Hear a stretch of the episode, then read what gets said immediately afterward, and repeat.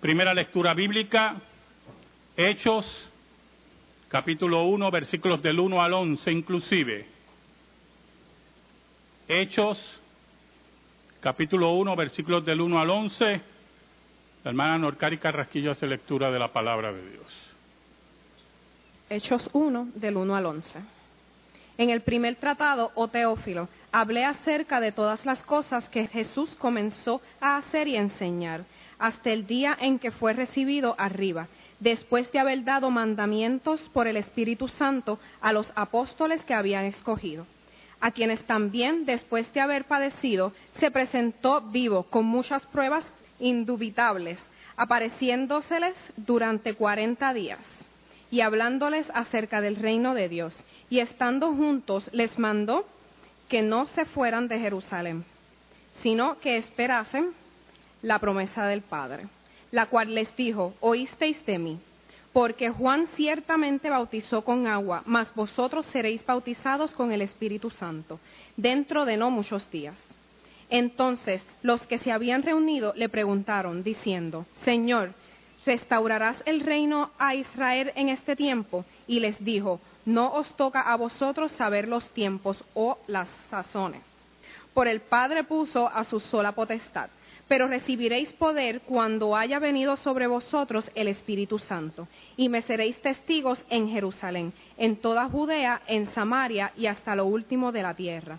Y habiendo dicho estas cosas, viéndolo ellos, fue alzado y le recibió una nube que le ocultó de sus ojos. Y estando ellos con los ojos puestos en el cielo, entre tanto que él se iba, he aquí se pusieron junto a ellos dos varones con vestiduras blancas, los cuales también les dijeron, varones Galileos, ¿por qué estáis mirando al cielo? Este mismo Jesús que ha sido tomado de vosotros al cielo, así vendrá como le habéis visto ir al cielo. Hechos capítulo 1, vemos el último encuentro de nuestro Señor con sus apóstoles, sus discípulos. ¿Sabe? Yo no sé, me imagino que todos aquí han perdido algo que apreciaban mucho y lo dieron por perdido y un día lo encuentran. Y cuando lo encuentran, no sé si le pasa como a mí, usted dice, esta vez no lo voy a volver a perder.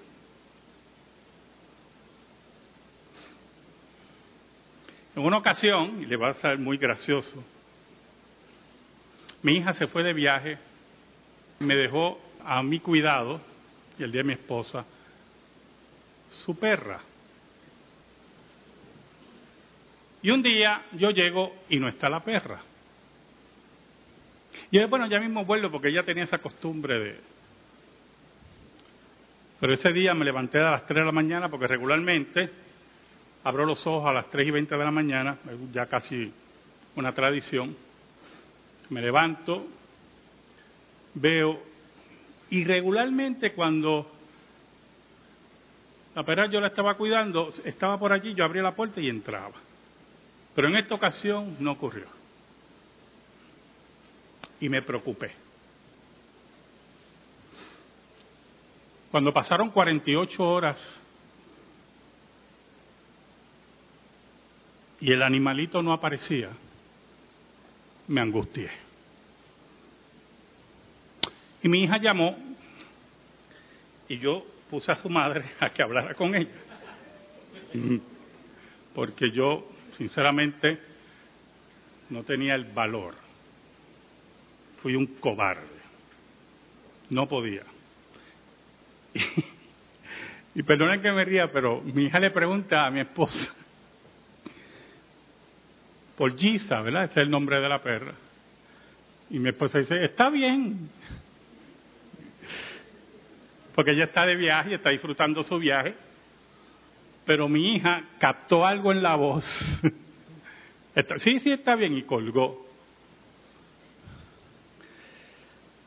Al otro día volvió a llamar porque ella capta algo. Y nuevamente, pues mi esposa fue la que contestó. Y le dijo lo que pasaba. Yo estaba angustiado, no solamente, ¿verdad?, por el cariño que uno le tiene a, un, a una mascota, sino también porque había faltado a mi responsabilidad. Pero después de diez días de angustia, la cual ya yo di por perdida al animal, Giza apareció. Y cuando eso ocurrió, mi alegría fue inmensa. Por poco me voy a celebrar a comer con mi esposa y todo. Fue algo increíble. Pero le dije a mi hija dos cosas. Número uno, no vuelvo a cuidar a esa perra. Porque fue una angustia terrible. Pero lo segundo es, por favor, cuídala que nunca más se te escape. No la dejes ir. ¿Sabe, hermano? Un día los apóstoles perdieron a Cristo en la cruz, a su amigo, al que estuvo con él tres años y medio, al que los alimentó no solamente físicamente, sino espiritualmente. Pero sobre todas las cosas, la palabra que utilicé ahora mismo, Cristo era su amigo. Ya no le diré siervo, sino amigos. Porque esa palabra tiene un peso y un contenido que muchos no entienden.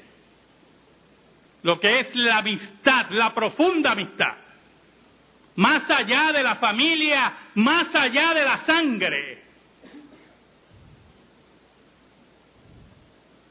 Y un día perdieron a su amigo.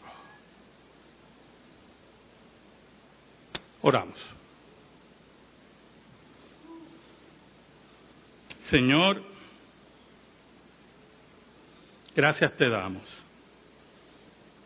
Gracias porque nuevamente nos permites exponer tu palabra. Qué privilegio, qué privilegio. Yo te pido, Señor, en el nombre de Jesús, que perdones nuestros pecados, que nos escondas bajo la sombra de la cruz y que tu nombre sea proclamado. Que tu palabra corra en medio de tu pueblo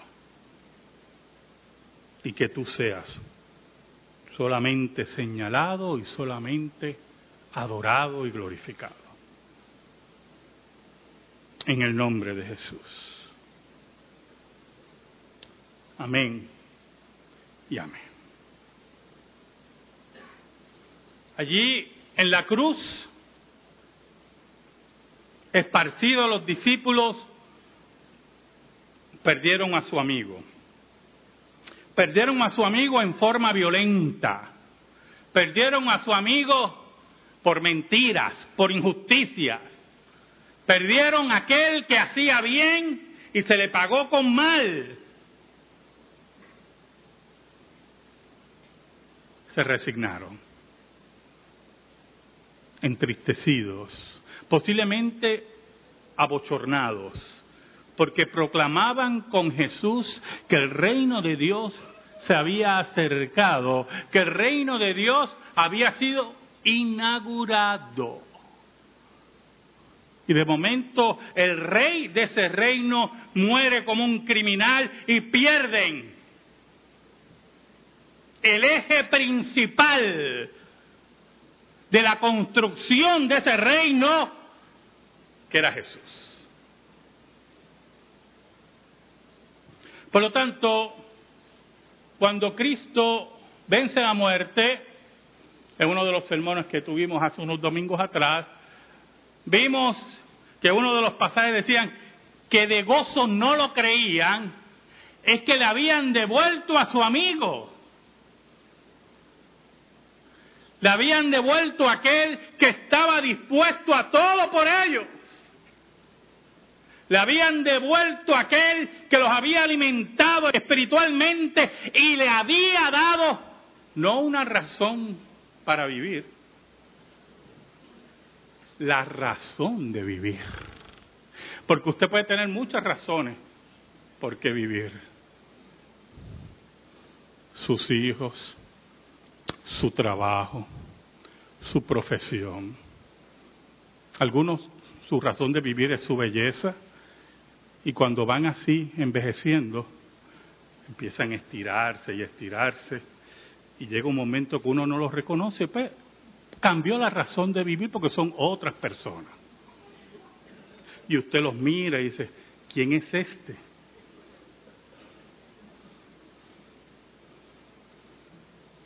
Hace poco en la clase del seminario estuvimos hablando de esos estiramientos raros que ocurren en Hollywood. Y mencionamos uno en particular que da terror, que como dicen los muchachos, asusta. Muchos tienen razones por qué vivir, razones efímeras, razones sin raíces.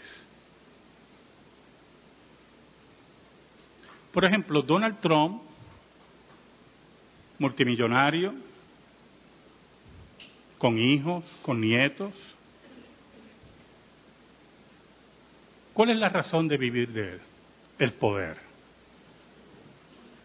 Recuerde que uno de los últimos estadios en el espíritu humano, cuando cree que ha alcanzado todo, siempre piensa en el poder.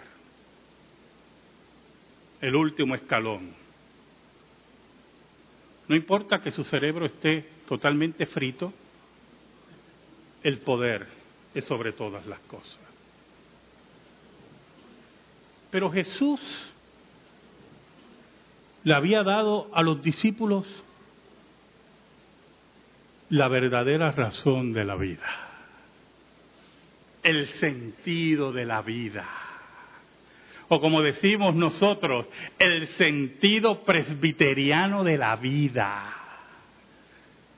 El sentido presbiteriano de la vida que está en vivir en Dios, gozar de Él para siempre. Y saber que Él, Él tiene toda la gloria y nos provee de todo como Él cree y para su gloria. Que cuando nosotros asimilamos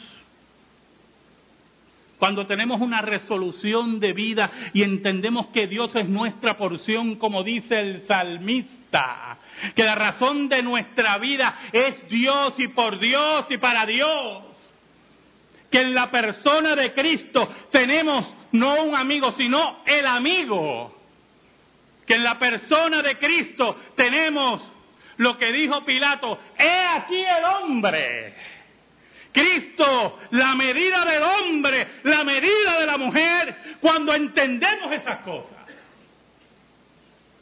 Entendemos por qué los discípulos de gozo no creían que había resucitado, porque habían recuperado el sentido de la vida. Pero ¿sabe algo? Dice la Escritura que Dios le abrió las mentes para que entendieran las palabras de Cristo. En el camino de Maús, en las conversaciones. Y fueron entendiendo que el que había sido devuelto a sus vidas se iba. Se iba. Volvía al Padre. Volvía al encuentro, volvía a la gloria que tuvo con el Padre, como decía en Juan 17, con aquella gloria que tuve contigo desde el principio.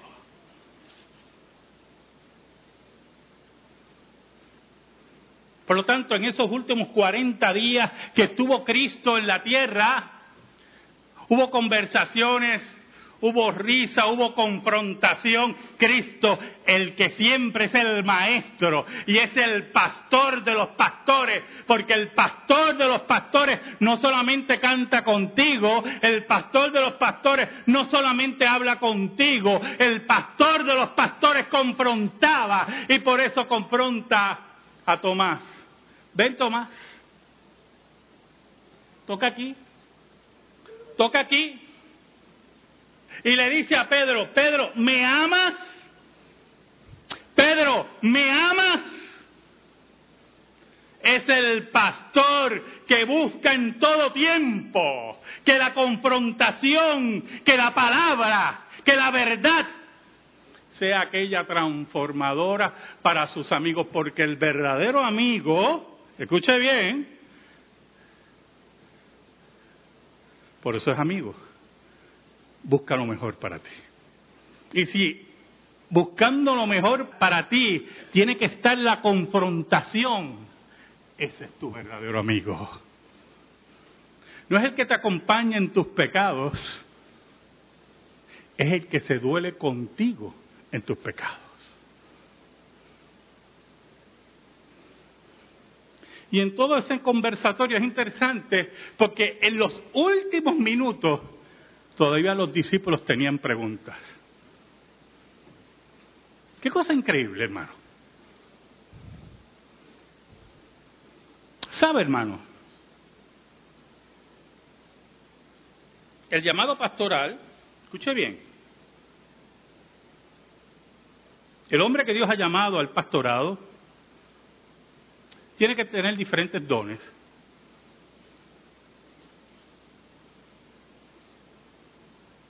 Pero nunca debe rehusarse a contestar preguntas. Porque es el pastor el que guía. Y el maestro por excelencia fue Cristo. Por eso cuando vienen los hermanos y van a la oficina, pastor, tengo una pregunta, yo siéntate. Siéntate, ¿qué es lo peor que puede pasar, hermano? No sé. Anoche me hicieron una pregunta en un programa de radio, bien interesante, sobre la rebelión de Coré. Y cómo dice el versículo que bajaron vivos al Seol. Y yo sé que el hermano buscaba la contestación categórica. Y yo le di las dos posiciones y le dije cuál era la mía y la que entendía que era la más correcta.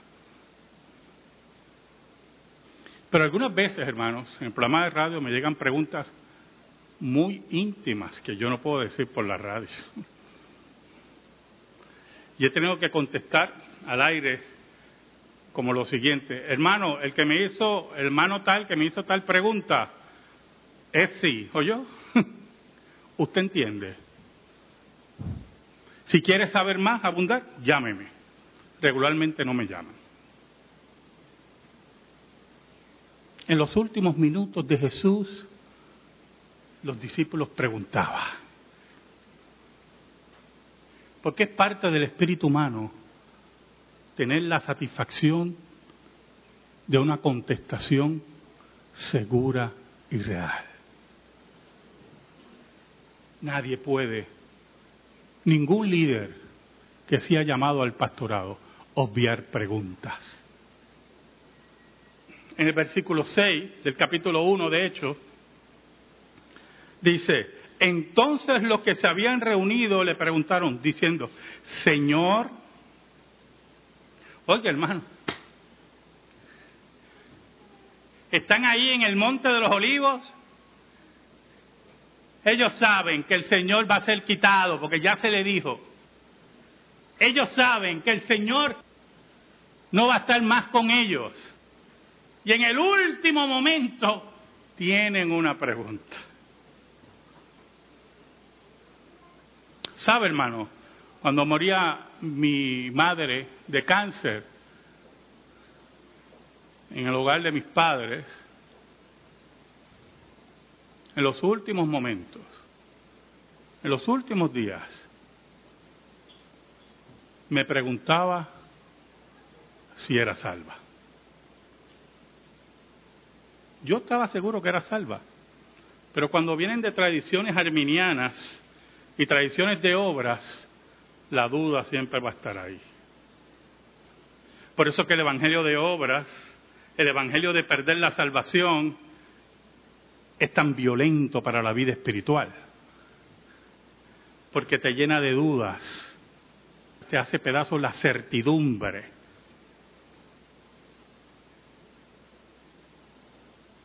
Muriendo de cáncer, muriendo literalmente, secándose en una cama,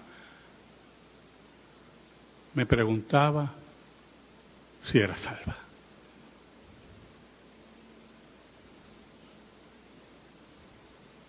Pero cuando tú tienes un amigo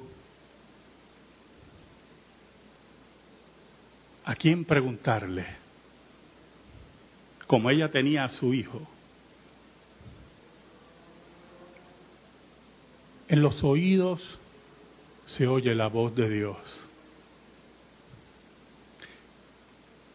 Mire lo que preguntan los discípulos. Señor, ¿restaurarás el reino de Israel en este tiempo? ¿Qué usted nota en la pregunta de los discípulos? ¿Nota todavía inmadurez espiritual? ¿Nota todavía que guardan una pequeña esperanza de un reino judío, un reino terrenal, un reino que responda a sus conceptos materialistas. Pero aún más, la pregunta es profundamente escatológica. ¿Restaurarás el reino de Israel en este tiempo. Vamos a seguir esperando. Ya resucitaste, ya nos enseñaste. ¿Qué es lo que viene ahora? Los discípulos no podían ver la gran dimensión que iba a ser la iglesia. La gran extensión que iba a ser predicar el Evangelio. No entendían hasta dónde iba a llegar la fe que trastornaba al mundo, como decían los propios judíos. Ellos querían fechas exactas. En el versículo 7 dice, y les dijo, no os toca a vosotros saber los tiempos o las sazones que el Padre puso en su sola potestad.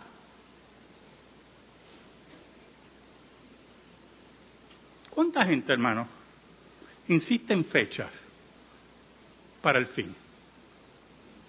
¿Cuánta gente ve una estrella fugaz caer? El fin. ¿Cuánta gente oye que explotó una planta nuclear? El fin. Lo último que he estado leyendo hace poco, que es parte de la histeria de los seres humanos, es que se están oyendo toques de trompeta en diferentes partes del mundo. La última fue en Argentina. Y yo digo, pero ¿cómo la gente puede creer en esta estupidez?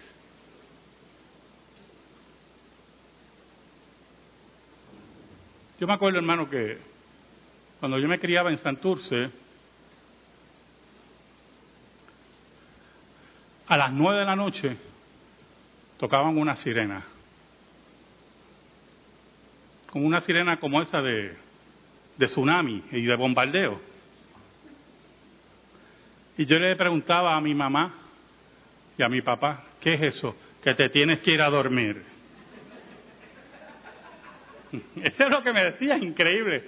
Y yo, tan temprano. No, que se tienen que recoger porque ya es hora. O sea, que por cierto hace mucha falta esa sirena, ¿yo? En nuestro país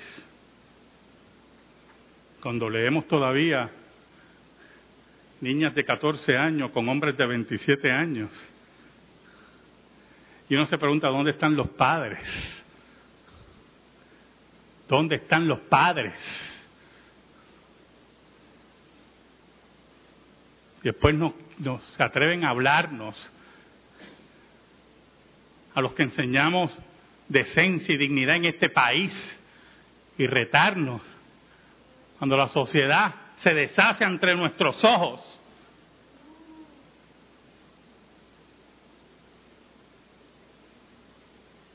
Nadie puede poner fechas aquí. Nadie puede señalar el fin. Eso está en la voluntad del Padre. Pero añade Jesús, pero recibiréis poder cuando haya venido sobre vosotros el Espíritu Santo. Y mire qué interesante, dice, y me seréis testigos en Jerusalén, en toda Judea, en Samaria y hasta lo último de la tierra. Entonces, cuando Jesús contesta a los discípulos, le habla de la dimensión increíble del Evangelio. No te preocupes por el fin, sepas que en nosotros, en la predicación del Evangelio, está la proclamación del fin. Los últimos tiempos han sido inaugurados, pero tú, iglesia, me seréis testigos, me seréis mártires hasta lo último de la tierra.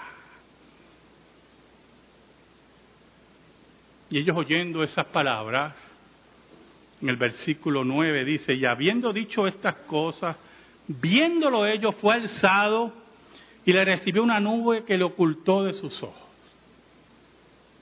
Diciendo esas palabras, su amigo nuevamente es quitado. Y ellos estaban sorprendidos. Su amigo que había sido asesinado y había vencido la muerte y lo habíamos recibido nuevamente. Y yo imagino las mujeres que recibieron a Jesús, este no, no, no se va a apartar de nosotros. Su amigo que lo había reconfortado a ellos, que los había retado, que los había bautizado en el Espíritu Santo, como iba a ocurrir en unos días posterior a este evento, iba a ser nuevamente quitado. Su amigo que era elevado y ellos se fijaban en él y eran testigos de otro milagro que desafiaba a las fuerzas de la gravedad, porque Dios es el que controla la gravedad. Porque eso de leyes, en última instancia, entiéndalo usted muy bien, Dios es el que controla todo. Ahora, el versículo 10 nos habla de la reacción pasmosa de los discípulos. Dice, y estando ellos con los ojos puestos en el cielo, entre tanto que él se iba, he aquí se pusieron junto a ellos dos varones con vestiduras blancas. Ellos se quedaron mirando al cielo sorprendidos, le habían quitado nuevamente a su amigo, pero con la satisfacción que se había vencido la muerte, que se había sido levantado, este amigo nunca nos va a dejar. Oiga, qué tremendo cuando usted tiene un amigo que nunca lo va a dejar, ¿o yo? Por eso que la razón de nuestra vida es Jesús. Porque es el amigo que nunca nos deja. Porque aquel que no conoce a Jesús no sabe lo que es la verdadera amistad. Y estaban tan absortos mirando que dos seres angelicales se pusieron al lado de ellos. Yo no sé si eso a usted le ha ocurrido. No de los seres angelicales, porque me dice eso, tenemos que hablar. si usted está tan absorto mirando algo que no se da cuenta quién se le pone al lado. Eso me ha pasado en mi casa con mi esposa y estoy tan atento leyendo algo, viendo algo en la televisión, y de momento ella me habla y yo, tú estabas ahí. Estaban absortos, sorprendidos, mirando a Jesús, perdiéndose en las nubes, recibido por ángeles, el Cristo triunfante. Y estos dos varones con vestiduras blancas, dice el versículo 11, los cuales también les dijeron, varones galileos, ¿por qué estáis mirando al cielo? Y era, que lo más seguro en la mente de esos discípulos estaba la interrogante. Se nos fue nuevamente nuestro amigo. ¿A dónde va nuestro amigo? ¿A dónde va el triunfante sobre la muerte? ¿A dónde está aquel que me da sentido a la vida? ¿A dónde va? Ellos le dijeron, su amigo, estoy parafraseando, ¿verdad? Su amigo, este mismo Jesús, que ha sido tomado de vosotros al cielo, así vendrá como la habéis visto ir al cielo. Un día, nuestro amigo regresa. Nuestro amigo regresa. Un día resucitará de los muertos a los suyos. Un día se sentará a juzgar a vivos y a muertos. Y un día, nuestro amigo, el que nos da el sentido de la vida, porque si Jesús no te ha dado el sentido de la vida es que no lo conoces nos dirá, ven buen siervo fiel, en lo poco fuiste fiel, en lo mucho te pondré. Entra en el gozo de tu Señor. Amén. Gracias te damos, Señor, por tu palabra. Y te pedimos, Señor, en el nombre de Jesús, que tu palabra, tu palabra, esté en nuestra vida y en nuestro corazón. En el nombre de Jesús. Amén. Amén. Estamos en silencio, hermano.